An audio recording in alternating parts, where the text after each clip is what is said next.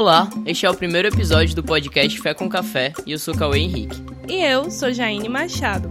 A nossa primeira conversa é sobre o direito à fé.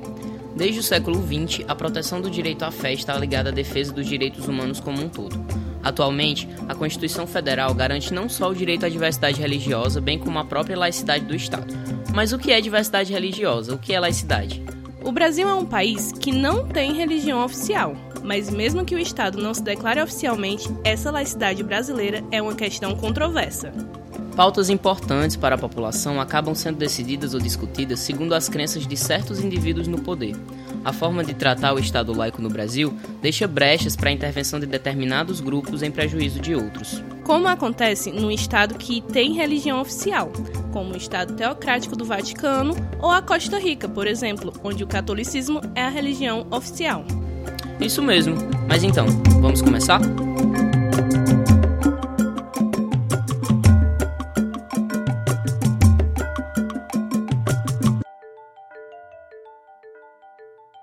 Para nos acompanhar nessa conversa, contaremos com a presença de Renato Roseno, advogado, militante dos direitos humanos, deputado estadual do Ceará e autor do projeto da criação da delegacia especializada que combate a intolerância religiosa.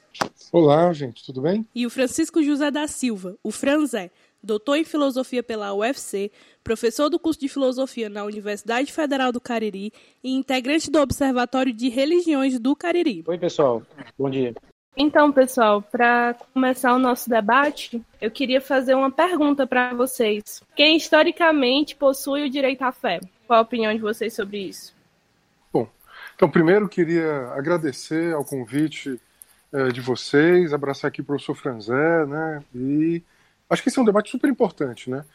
Veja, a ideia de que há um direito à fé, ela, ela é uma uma construção histórica, né? A ideia de direito e de direito à fé, ela está muito vinculada às próprias conquistas, né, da, da, dos direitos humanos, né? A primeira geração de direitos humanos, ou a primeira dimensão, né, ainda no século, ainda no final do século XVIII, né, davam conta de compreender a, a fé eh, dentro das, das, dos direitos civis e políticos, né, das liberdades civis e políticas.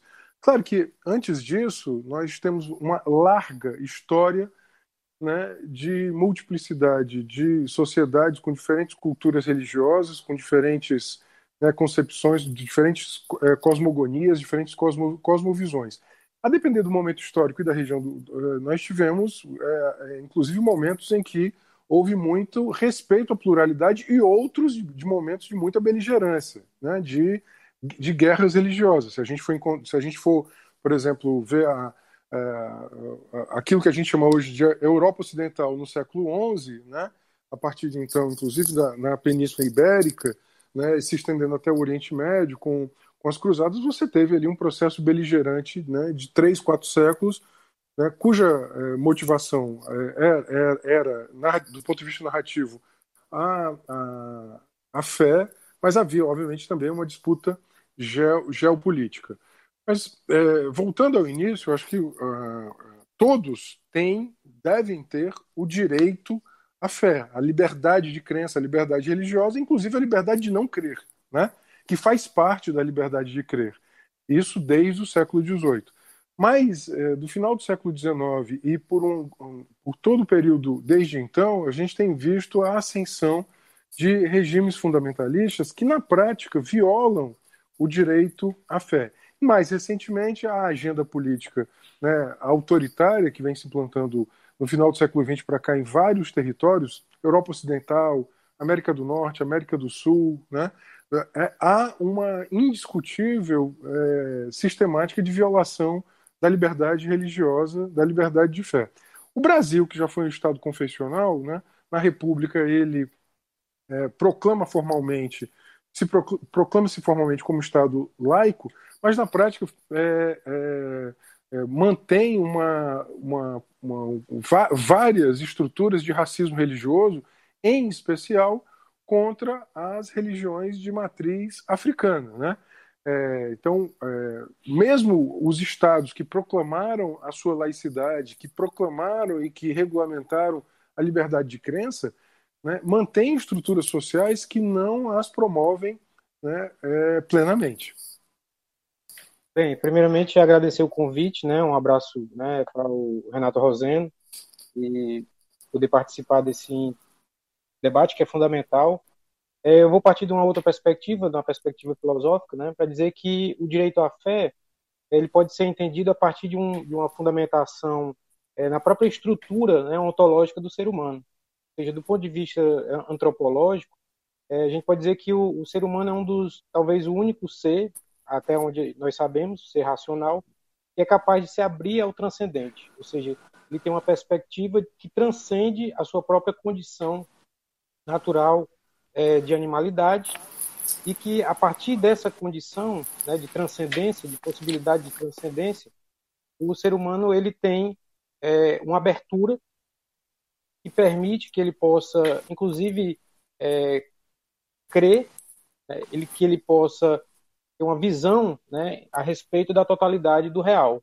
E essa visão da totalidade do real, que inclui, inclusive, a espiritualidade, né, esse sentimento é, de uma pertença a um todo, isso é um dos fundamentos que a gente pode atribuir ao que pode ser, digamos, um dos fundamentos da, do direito à fé, do direito à crença, inclusive do direito à descrença, né? Já que foi falado sobre a questão da, da descrença, é bom lembrar que a espiritualidade ela também pode ser é, encontrada, inclusive no ateísmo, né? Porque a, a espiritualidade ela diz respeito a essa abertura que o ser humano tem, essa possibilidade de pensar sobre si e para além de si, na relação com o outro, com a alteridade né, humana ou uma alteridade absoluta. E aí, nesse caso, o, inclusive aqueles que não, não creem, eles também podem desenvolver uma espiritualidade. Não necessariamente uma espiritualidade ligada a uma instituição religiosa, a uma, um dogma religioso, mas de um ponto de vista dessa abertura ao todo do real. E aí a gente poderia dizer que é um dos fundamentos né, para a gente pensar o direito à crença é o fundamento ontológico e antropológico do ser humano. Perfeito. É, assim, nessa ideia de, de entender, né, que, que existe um direito à fé, assim, nos dois sentidos que ele é básico, né, mesmo diante de, do, de ser uma, uma reivindicação que foi se modelando ao longo da história, é, dentro do, do, do padrão, enfim, das burocracias, das formalidades do ser humano. Eu entendo também esse papel que o Franzé coloca, né, da ontologia, de fazer parte do nosso, da nossa relação com o todo, né, com o real. É, eu queria saber e tal, e aí eu acho que vocês podem escolher quem vai responder ou podem responder os dois, certo? É, o que, que a gente pode entender dentro desse contexto de, de reivindicar um direito à fé, fazer parte do, do da alçada humana, da, enfim, de como a gente se comporta enquanto ser, é, como é que a gente pode entender, então, a laicidade, o Estado laico, dentro desse contexto em que a gente precisa reivindicar, então, por uma questão ontológica? Bem, em relação à questão da laicidade, é, queria dizer que, que a laicidade ela foi se construindo, né, principalmente na modernidade, como uma demanda, resultado de todo um processo né, de conflitos religiosos que aconteceram né, ali no período da Reforma Protestante, da Contra-Reforma, em que a gente, na, na Europa, inclusive, houve um, um conjunto de, de conflitos, guerras religiosas, e uma das demandas né, dos pensadores iluministas, né, os filósofos iluministas, foi justamente essa separação, essa distinção entre o Estado e a igreja ou a religião. E isso provocou é, uma perspectiva nova, que até então a gente tem, tem chamado de laicidade, que é resultado de um processo que acontece socialmente, histórico e socialmente, que a gente chama de secularização, ou seja, essa diminuição da influência que a religião, que as crenças vão ter sobre o, o ponto de vista político, né, sobre o âmbito político. Claro, a secularização um processo que tem se desenvolvido do século XVIII até o século XX, e hoje, né, só para é, fechar um pouco essa, essa compreensão, a gente tem uma nova perspectiva que alguns autores, inclusive Habermas, é, debate com o, o Papa é, Bento XVI, né, então era cardeal Joseph Ratzinger, eles escreveram um, um, um, livro, né, que na verdade foi um debate, que é a dialética da secularização, que mostra que, a, mesmo com o desenvolvimento da secularização, houve uma nova compreensão de qual o papel das religiões no, no ponto de vista moral e político. E aí a gente tem uma, uma nova perspectiva chamada de pós-secularismo. que seria o pós-secularismo? Seria essa possibilidade hoje que a gente tem das religiões darem a sua contribuição moral, né, e também uma contribuição do ponto de vista da, da sua inserção nas democracias, no, no, Estado de Direito, de tal forma que todas possam, é, digamos, contribuir sem que haja, digamos, uma prerrogativa, uma prioridade de uma religião em relação às outras. Então, a laicidade, ela hoje é vista de uma forma mais ampla, com essa possibilidade da contribuição religiosa, mas, claro, com todo um, um cuidado para que a gente não tenha essa inserção do fundamentalismo religioso, que é justamente a negação do direito à religião do outro. O problema do fundamentalismo é, se encontra justamente nesse, nesse aspecto. Então, a gente está num processo de, de pós-secularização que garante que o Estado laico possa permitir esse diálogo interreligioso e essa contribuição das religiões né, na nossa sociedade. Eu queria continuar essa mesma reflexão do professor Franzé. Bom, é, tem um, acho que nos direitos humanos, né, são um campo do direito em que, em que o direito, o direito é, como instância social histórica, mais dialoga com a filosofia. Né? A, gente, a gente tem uma máxima que os direitos humanos são históricos, mas bus buscando uma dignidade que se quer ontológica. Nessa dignidade que se quer ontológica, ela, ela obviamente, ela, ela demanda que o, o, respeito da relação do humano com o seu transcendente, ou, ou com aquilo que ele nomeia de transcendente, seja respeitado. E há uma pactuação, né? É, eu acho que essa é a grande, digamos, esse é o pacto da, da modernidade né, é, pós-iluminismo, que cabe ao Estado não disciplinar qual é, é a relação, digamos, é, a ser patrocinada e oficializada pelo Estado, mas é, é, garantir o respeito a todas, ou seja, o respeito à, à pluralidade.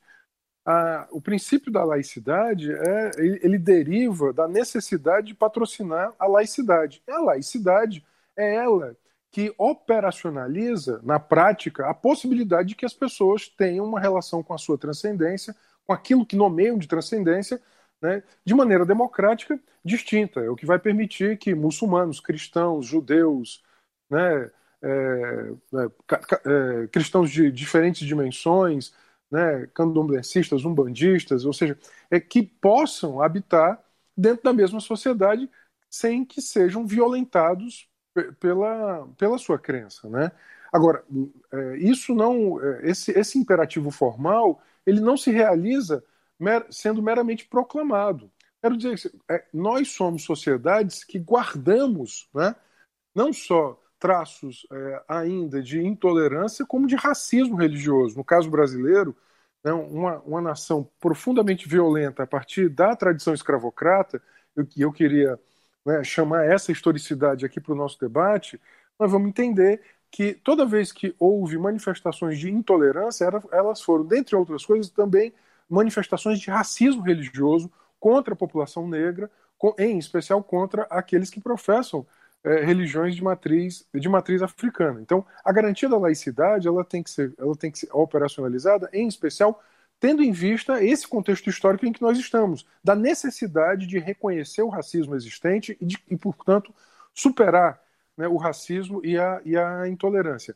Né? A, a diferença do outro ela não deve ser vista como algo que me oprime ou que me diminui. Ao contrário, a, a diferença que está no outro amplia a minha humanidade.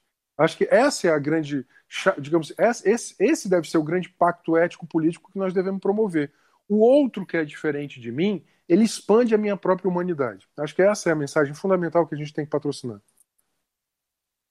Eu queria voltar para um, um debate mais inicial.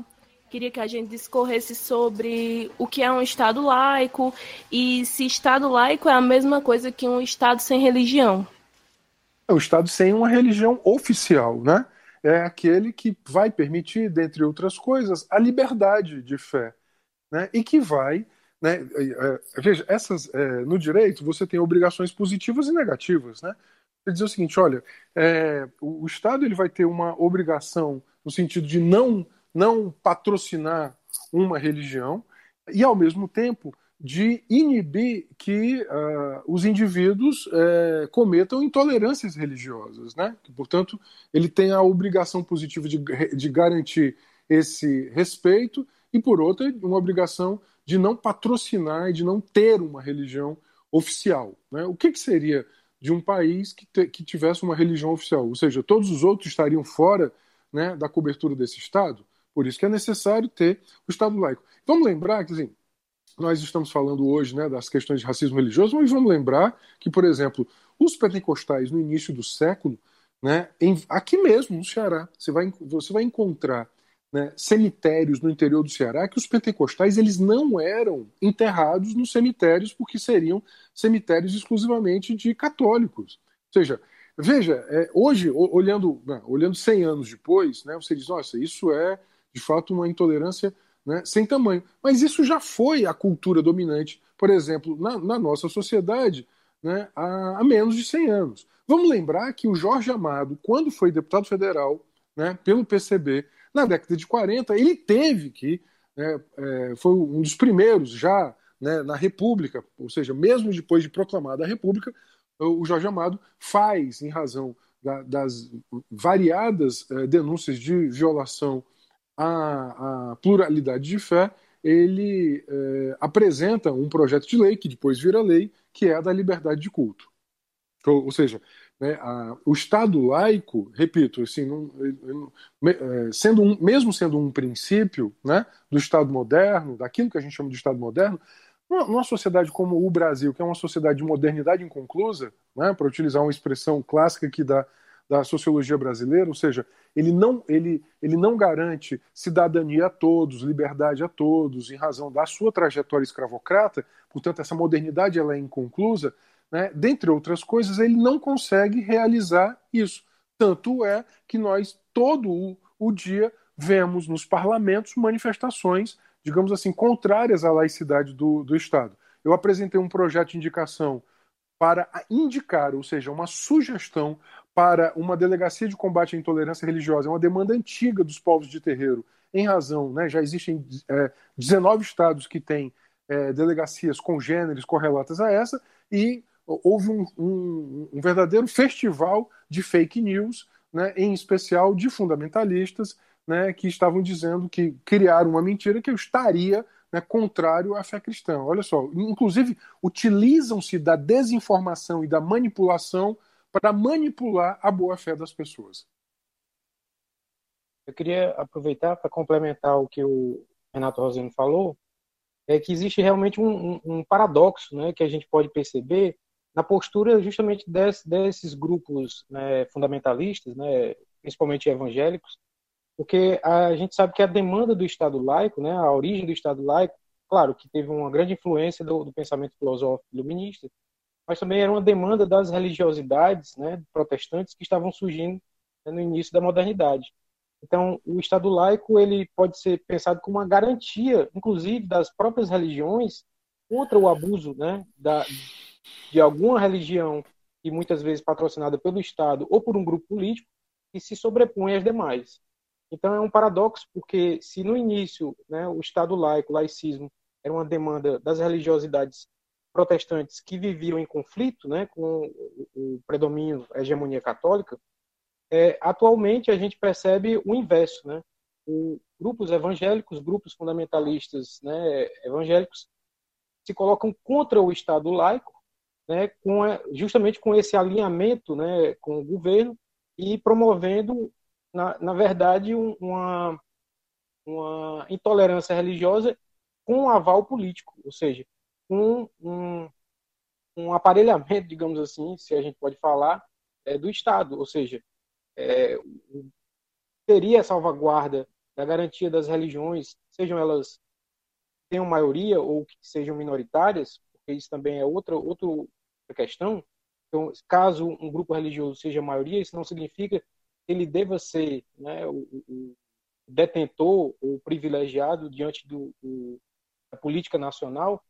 Esse problema é um problema que a gente tem que enfrentar, é, principalmente do ponto de vista é, do direito, da, da política, da filosofia, porque o fundamentalismo é o grande mal né, do nosso final de século, né, do século XX, arrasta agora para o século XXI, como aquilo que vai, é, digamos assim, é, colocar em xeque o direito à crença, o direito à fé dos demais grupos religiosos, né? Como já foi muito bem é, explanado pelo Rosendo, é os grupos das religiões de matriz africanas, né?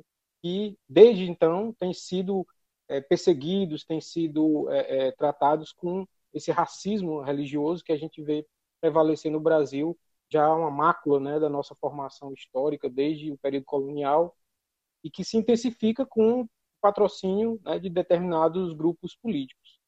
Esse é um, uma questão fundamental que a gente tem que enfrentar. Eu, eu podia é, fazer um comentário.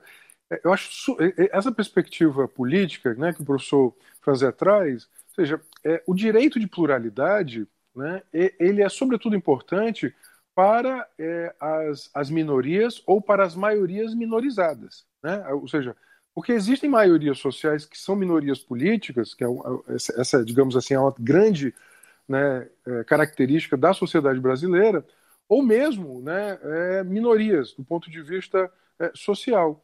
Porque é, ver, o direito de pluralidade ele resguarda né, o direito do dissidente, ou seja, aquele que não que não está no grupo hegemônico, ele é, exercer a sua dissidência. Isso é super importante, né, de ser diferente. Veja, por isso que os protestantes já reclamaram né, o direito de pluralidade. Né, vamos, vamos pensar nas guerras que havia desde o século XVII até o século XX na Europa, né, entre, protestão, entre, entre é, protestantes, portanto pós-reforma, né, e católicos. Ou então, mais recentemente, aqui mesmo, no, no século XX brasileiro, e agora mais recentemente também, né? Então, de, de grupos que não, que não são, é, digamos assim, hegemônicos nas relações de poder é, da sociedade brasileira. Nós estamos falando, sobretudo, de relações de poder, em que aquele que é hegemônico, né, pelo exercício simbólico, explícito ou tácito da do seu poder, ele acaba né, oprimindo e silenciando o outro. Ou então, e aí eu vou, vou tocar num assunto ainda mais polêmico, né, é obtendo do Estado determinadas, é, determinados privilégios. Nós estamos agora na semana em que né, a, o Congresso Nacional perdoa um bilhão de reais de dívidas tributárias de é, igrejas. Bom, isso é razoável? Né, no momento de pandemia, no momento em que é, esse um bilhão de reais pagaria um milhão e seiscentos mil, por exemplo, auxílios emergenciais, é, eu eu uh, sou, sou contra esse perdão. Acho que, inclusive, ele viola tanto o ponto de vista da justiça tributária, da razoabilidade tributária, mas também a própria ideia de Estado laico, né? porque na prática você acaba privilegiando um determinado tipo de grupo religioso que tem muita força no Congresso Nacional, porque tem uma bancada, e inclusive não à toa o autor desse perdão tributário é filho de uma grande liderança né, neopentecostal. É, gente, então, eu gostei muito desse, desse, dessa perspectiva que a gente tomou agora de entender isso como uma relação de poder, né? Eu estava pensando justamente nisso. E aí, pensando nisso, como é que nossas disputas podem se elaborar? Porque, assim, se o Estado é laico, é, por que, que a gente tem que louvar a Deus nas nossas cédulas, na nossa Constituição, nos nossos processos legais e, enfim, todas essas questões que acabam entrando, porque é, eu acho que é isso, né? Embora o Estado seja teoricamente laico, né?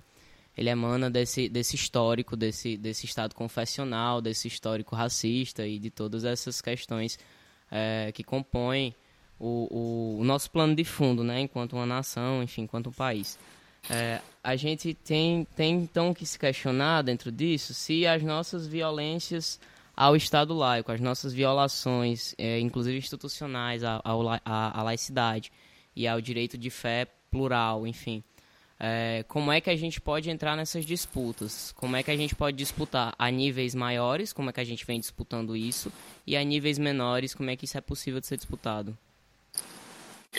Eu acho que a primeira coisa é, é educação, né? Ou seja, eu, a educação para a diferença, né? Nós temos que nós, nós temos que é, educarmos-nos como sociedade, politicamente, socialmente, para é, o entendimento da diferença como algo que, repito, expande a nossa humanidade, né? e não é, educar para violência, educar para a homogeneidade, educar para a violência com aquele que seja é, diferente. Né? Eu acho que é, nós estamos num momento em que as, os processos de dominação é, política, e, econômica, social e cultural né, levam a humanidade a uma certa homogeneização. Né? Ou seja, em que o valor da diferença é desacreditado, o valor da pluralidade ele é, ele é diminuído. Né? Então, nós temos que, sobretudo, educar. Segundo, eu acho que nós temos que é, fazer valer o pacto sociopolítico né, de uma sociedade plural. Eu acho que esse pacto sociopolítico que foi feito há 250 anos atrás, ele tem que ser reivindicado. Existe uma tendência hoje no autoritarismo né, da extrema direita no mundo que ele é anti-iluminista. Não é à toa que essa mesma extrema direita autoritária, ela é anti-ciência, ela é anti-cultura, ela é anti-feminista, né, ela, ela é homofóbica. Por quê? Porque, na verdade, ela é contra o pacto sociopolítico né, da, é, do respeito à diferença e à pluralidade.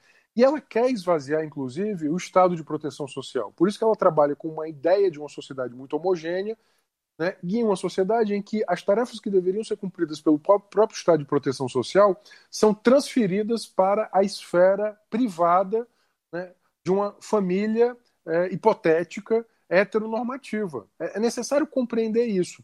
Esses processos político-culturais, eles, eles, eles guardam né, íntima vinculação a uma funcionalidade econômica. A quem interessa né, uma sociedade que, que preza uma família que, a, que acaba né, substituindo o estado de proteção social? A própria ideia de que o estado de proteção social tem que ser menor. Então, por isso que eu, eu digo assim: é, Guedes e Damares são expressões de um mesmo processo político autoritário, de redução dos direitos sociais, de desdemocratização. Essa é uma expressão nova né, que está sendo né, estudada e utilizada em várias partes do mundo. Nós estamos vivendo um processo de desdemocratização, né, seja na Europa Central, na América do Norte, na América do Sul, né, na, no Sudeste Asiático. Essa desdemocratização passa por isso. Né? Então, a derrocada da laicidade, da pluralidade, né, dos direitos individuais, né, dos, dos, direitos de mulheres, LGBTs, negros e negras. Né? Então, e, e agora passa também pelo movimento de anti-ciência, esse terraplanismo né, contrário, contrário à ciência. Então, acho que é pensar a educação e pensar, obviamente, a, a digamos assim, a resistência política contra esse processo de desdemocratização. É, eu concordo com, com o Renato nesse ponto e gostaria até de, de ampliar essa discussão, é, perceber, por exemplo, como na universidade a gente tem de alguns algumas décadas para cá a gente vem percebendo um, um, um, ataque mais frontal à universidade, à cultura, né, principalmente, na medida em que a universidade vai se tornando mais plural, mais, mais diversa, ou seja, na medida em que a, a, as cotas, né, sociais, as cotas raciais, elas permitiram um acesso, mesmo que ainda muito pequeno, é, a determinados grupos ainda minoritários na, na, sociedade, minoritários do ponto de vista da representação, né? Isso causou, eu acredito que na, nas elites, né, no, nos interesses aí da quem, quem, são os donos do poder, é esse, esse é, desqualificar, né, principalmente a, o discurso científico, o discurso é, é acadêmico e aí a gente vê o ataque frontal, né, às universidades, à ciência de um modo geral, à pesquisa, e precisa realmente também ser confrontado tanto do ponto de vista acadêmico quanto do ponto de vista político. Né?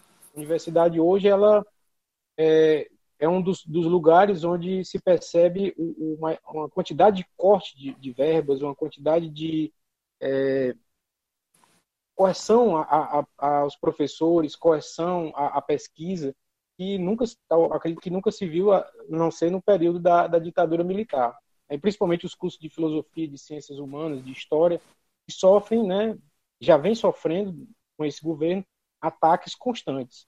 Um outro, um outro elemento que eu também queria uh, aproveitar para enfatizar é a questão da Lei 10.639, né, a Lei de Africanidades, que inclui africanidades na educação básica, mas que também se ampliou inclusive para os cursos superiores, né? ou seja, demandou que é, é um conhecimento maior daquilo que diz respeito à cultura africana e afro-brasileira, isso acaba sendo, digamos uma ameaça para esses grupos que pretendem a hegemonia, né, tanto política quanto religiosa. E aí a gente vê como uma forma de confrontar isso, né, um incentivo cada vez maior que se deve dar à pesquisa, à universidade, aos debates políticos, né, que dizem respeito a essa pauta, né, uma pauta que é fundamental é a educação. Eu acho assim que o nosso debate sobre é, Estado laico ele ainda é muito controverso e pesquisando sobre, né, eu vi que o STF em 2017 permitiu que o ensino religioso confessional pudesse ser ensinado em, escola, em escolas públicas. E o ensino religioso confessional é, no caso, possível, né, o um ensino sobre uma só religião e não sobre nossa diversidade religiosa. Pontuando isso, eu queria saber como é que o nosso Estado é laico e, ao mesmo tempo, nossas escolas públicas têm a liberdade de poder falar sobre só uma religião. Eu acho que isso é muito controverso e queria saber a opinião de vocês sobre isso. Não, me parece que esse, na verdade, é uma, uma, uma contradição muito explícita, uma restrição à própria ideia de diversidade. Veja, o ensino religioso, conforme é, é pensado na, na, legislação educacional brasileira, ele deve respeitar os princípios constitucionais de pluralidade e laicidade. Portanto, né, haver, haver é, ensino sobre a história das religiões, filosofia, fil, filosofias distintas, apresentar né, diferentes concepções, cosmovisões, cosmogonias. Né, isso, isso faria parte, inclusive, do, de uma, digamos assim, da, de cultivar a pluralidade. Né? É diferente de você, de você cultivar uma única denominação ou uma única confissão religiosa. Desse ponto de vista, acho que o, que o, que o STF, de fato, ele, ele retrocedeu né, na, naquilo que eu, particularmente, acho que deveria ser o correto, que deveria ser a diversidade e a e a pluralidade. O campo do ensino religioso no Brasil, aqui eu quero atestar, ele tem inúmeras contribuições de educadores brasileiros, no sentido de, de é, atender aos princípios da laicidade da pluralidade, né, e também o que, o que reza a LDB. Né? É, então, é, é, ao contrário do que o próprio STF né, tinha é, decidido, nós temos milhares de educadores no Brasil que, que estão muito atualizados com o debate da pluralidade. Né? E poderiam, na verdade, ter sido a grande liderança brasileira. O problema é que os grupos, né, em especial, o, digamos, os grupos de pressão, né, as, as altas cúpulas, né, os, os grupos com muito poder acabam tendo aí né, um peso diferenciado é, na, nas, nas altas cortes. Eu acho que deve, o Brasil perdeu muito não ter escutado os seus educadores. Né? O Brasil tem, eu repito porque participei muito desse debate, o Brasil tem excelentes educadores né, que desenvolveram muitas teses. O próprio professor Franzé acabou de citar 10.639, é uma luta histórica nossa, no sentido de permitir também que a 10.639 ela faça parte dos currículos é, escolares. Então é muito importante a gente ouvir os, os, os especialistas em educação nesse momento. É, a questão da, da, do ensino religioso é, um, é mais um, uma questão paradoxal, né? porque na medida em que a gente tem é, uma demanda dessa diversidade, da pluralidade do ensino religioso, a gente tem o direcionamento, justamente pelos grupos que hoje né, estão a, a, alinhados ao, ao governo, de jogar essa demanda para os indivíduos, ou seja, é, dizer que os indivíduos, é, as famílias, os pais escolhem que tipo de educação religiosa eles querem dar para os filhos, ou seja, ao invés de um projeto que seja um projeto ligado à própria constituição do, do país, a uma, uma visão mais republicana, uma visão da universalidade, uma universalidade concreta, né, que considera a nossa formação histórica, as, as pertenças né, religiosas de cada grupo, pensa sempre da, na perspectiva individualista, né? Que acaba jogando para a família, e aí a gente tem todo esse discurso né, da, da família, é, dos valores cristãos, judaico-cristãos e coisa do tipo, que na verdade escamoteiam um projeto que é realmente um projeto de é, hegemonia tanto do ponto de vista político, mas do ponto de vista religioso, e que se, é, é, se apresenta, se manifesta muito claramente na educação. Né? Não é à toa aquela proposta de uma escola sem partido, né? na verdade tinha né, partidos é, por trás, é, foi uma das formas né, de tentar implementar essa pretensão de que, através da educação, se formaria né, novos quadros, novas compreensões do que seria uma hegemonia religiosa brasileira né, no Brasil. E aí a gente vê como isso é, acaba sendo paradoxal. Né? Você tem, por um lado, uma demanda de uma maior pluralidade e diversidade, e, por outro lado, a gente tem essa tentativa de escamotear o discurso né, plural, o discurso da diversidade, apelando para o indivíduo. Né? A gente sabe sempre que a, a demanda principalmente da extrema-direita, é usar pautas que são a identidade da nação, a nossa identidade religiosa, mas que são identidades vazias, massificadas, criadas com uma intenção muito clara né, de hegemonia e autoritária, como faz parte né, da, da, nossa tradição há muito tempo. Então, esse confronto né, que se dá tanto na escola quanto na universidade, ele, é, ele tem né, uma, digamos, uma ressonância nas discussões políticas e que a gente precisa estar, digamos, minimamente informados e acompanhando, porque essas discussões, por exemplo, do STF, como uma da, das discussões é, que foi sobre a questão da, do sacrifício de animais, né, nos rituais religiosos, uma pauta tinha, com certeza, uma, uma relação muito próxima com as religiões de matriz africana.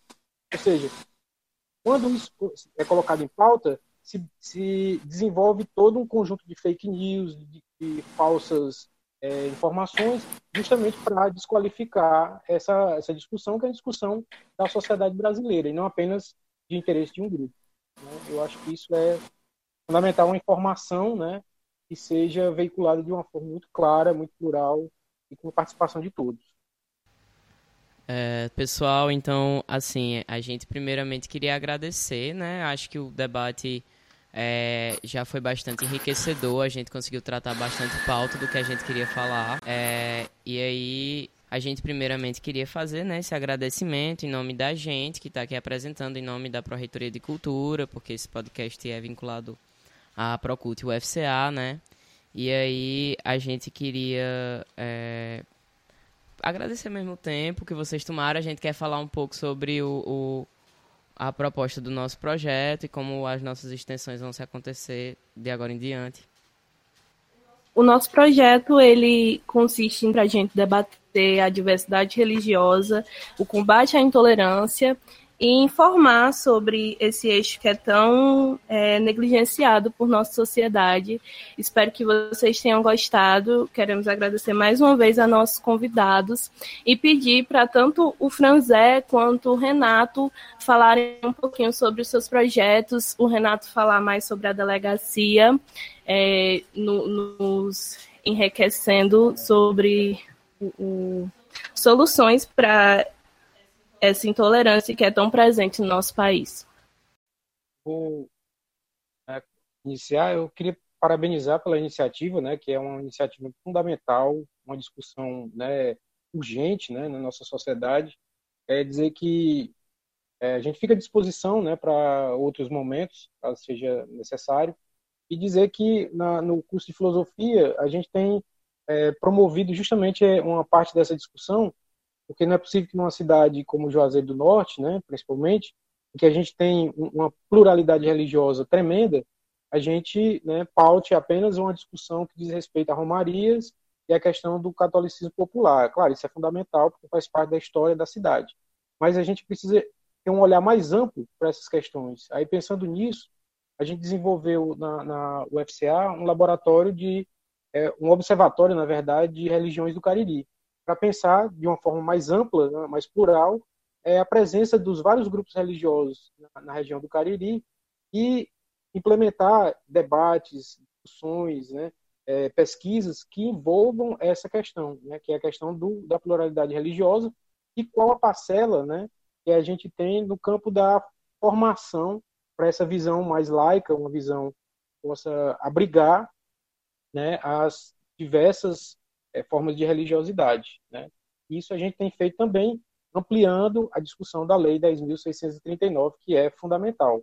Né? Eu acho que a gente tem um, um papel local, né, regional, no campo que, que a nossa universidade está, no contexto que ela está localizada, mas isso se amplia para além né, do, do, do espaço da universidade e a gente quer contribuir com a discussão né, da sociedade cearense, nordeste e até uma pauta mais ampla, né, que é nacional, que hoje é fundamental, uma vez que nós estamos vivendo um momento muito polarizado, né, da discussão política, mas que tem como base essa polarização também religiosa, e muitas vezes é uma forma de escamotear né, interesses de grupos, né, e que não tem nada de republicano e nada de democrático. É isso. Obrigado pelo convite. É, eu queria também agradecer, né, é, Cauê, Jaine, a, a, Gabriela Catunda, a todos que fazem é, a UFCA. Eu tenho um respeito enorme por essa universidade, pela Universidade Pública Brasileira, mas em especial pela, pela, pela, pela universidade que dialoga com a sua realidade sociocultural, étnica, regional. Então, acho super importante, em especial pelo, né, por tudo que, do ponto de vista político, cultural, social e étnico, é o Cariri, é o Cariri cearense. Bom, eu quero terminar fazendo três comentários. É, gente, o nosso mandato na Comissão de Direitos Humanos tem uma, um diálogo amplo com todos os grupos. E no diálogo com os grupos de matriz africana, né, é, tem chegado várias denúncias de intolerância, invasão de terreiros, constrangimentos, e, e, já há uma experiência muito bem sucedida de delegacias de combate à intolerância religiosa. É uma legislação de 89, a mesma legislação que tipificou né, o racismo, a discriminação racial, é também tipifica a discriminação por é, religião. Só que não havia e não há até hoje uma estrutura na segurança pública e, e para atender a esses casos. A gente não está propondo mais custo, nada disso, até porque essa estrutura ela pode funcionar em alguma estrutura já existente, como é o caso né, de várias outras delegacias desse tipo que funcionam dentro de delegacias já existentes. É, mas houve aí, na verdade, o, o, o, o, fundamentalismo ele produz moinhos de vento para se afirmar junto às suas comunidades ele gera uma fantasia de que haveria um atentado ao direito de fé. Não tem nada, ou seja, só quem teme uma delegacia de combate à intolerância é aquele que quer ser intolerante. Né? Então, na prática, eles se revelaram no seu desejo de intolerância, produziram aí uma infinidade de vídeos com mentiras, manipulações, fake news. É a era da desinformação, vamos lembrar disso, e acabam, né, é, digamos, impulsionando essa, essa polarização que só serve à política. Aí eu, esse é o segundo comentário. A intolerância religiosa ela tem um propósito político. Ela serve a grupos políticos hegemônicos que não permitem a pluralidade, né, não permitem o exercício da diversidade, não compreendem a democracia e para o seu projeto de dominação política eles precisam, obviamente, gerar esse é, clima beligerante de guerra santa entre, entre as pessoas. As, as guerras religiosas elas tinham sempre né, um, um conteúdo geopolítico. Foi assim na Europa, por exemplo, do século XVII, entre católicos e protestantes. Antes disso, foi assim no período da retomada é, da Península Ibérica, durante as Cruzadas até o, o, Oriente Médio. É assim no Oriente Médio hoje, né? por exemplo, na, na ocupação né, dos territórios é, é, por exemplo, palestinos. Então, você tem uma série de instrumentalizações do discurso religioso para a atenção de determinadas é, orientações ge geopolíticas. Né? E é assim também na sociedade brasileira, né, é, é, racista, oriunda ainda de uma sociedade escravocrata, em que as religiões de matriz africana elas são alvo de racismo, não só intolerância, mas são alvo também de racismo. Portanto, é, a intolerância é um projeto de poder. E o meu terceiro comentário é que nós temos que pensar, portanto, uma sociedade em que o sagrado do outro, né, ele, ele, ele tenha direito de se expressar e ele expanda a minha humanidade, né? Em que eu, eu tenho que pensar um projeto societário em que as várias formas de sagrado, inclusive aquele que não tem um sagrado, possam conviver de forma harmoniosa, democrática, plural.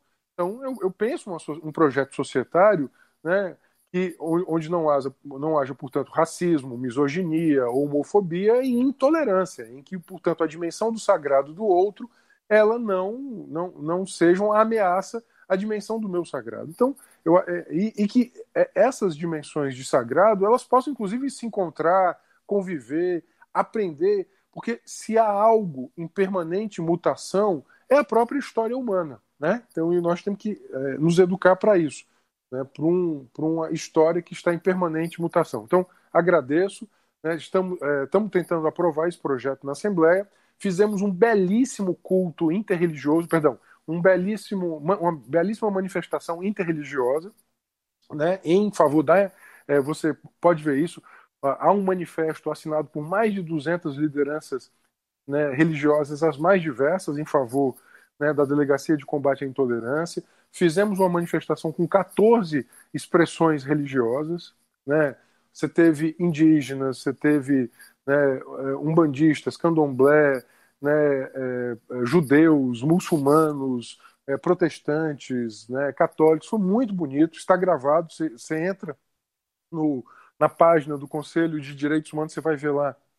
Né, acho que foi uma das coisas mais fortes, né, mais mobilizadoras, mais afetivas e mais é, é, amorosas que eu vivi nos últimos anos, assim, essa grande manifestação de 14 denominações em favor da pluralidade, em favor da, né, da, da, da, laicidade, do respeito ao sagrado, é, de, das, nas várias, das mais variadas formas. Então, eu deixo essa, é, esse apelo, né, que nós não nos deixemos instrumentalizar pelo discurso do ódio. O discurso do ódio atende, sobretudo, a um discurso de poder, né, e contra o discurso do ódio, nós temos que fazer o discurso democrático, acolhedor, afetuoso, né, da igualdade, da pluralidade. E repito, a, diversi a, a diversidade do outro expande a minha humanidade. Obrigado. Queria só aproveitar a deixa, né, só para também é, mandar um abraço para o Renato Roseno, né, e parabenizar também pelo trabalho, né, que ele trabalho incansável que ele tem feito, imprescindível e, é, e também lembrar que a gente teve um outro encontro, mas já está com tempo, foi na época das ocupações nas universidades, em que a gente estava na semana de filosofia e no dia da filosofia, um, se não me engano, 15 de novembro, não sei se foi 2016, a gente teve um debate sobre a importância da filosofia. Foi justamente com o Renato Roseno lá na UFCA. E a gente discutiu muito o Bló e o princípio esperança. Eu me lembro desse, dessa noite. Foi muito bonito. Exato. É, mais uma vez a gente queria agradecer né, a vocês e a todo mundo que está ouvindo a gente e convidar para continuar comparecendo às nossas reuniões de, do Fé com Café e tomando esse cafezinho e discutindo diversidade religiosa. Esse foi o nosso primeiro episódio do podcast Fé com Café, vinculado à Pró-Reitoria de Cultura da UFCA. E mais uma vez, muito obrigado. Este podcast é um oferecimento da Pró-Reitoria de Cultura da Universidade Federal do Cariri. Texto por Cauê Henrique, Gabriela Catunda e Jaine Machado. Locução por Cauê Henrique e Jaine Machado. Produção por Gabriela Catunda, Sidney Oliveira e Rômulo César. Edição técnica por Rômulo César.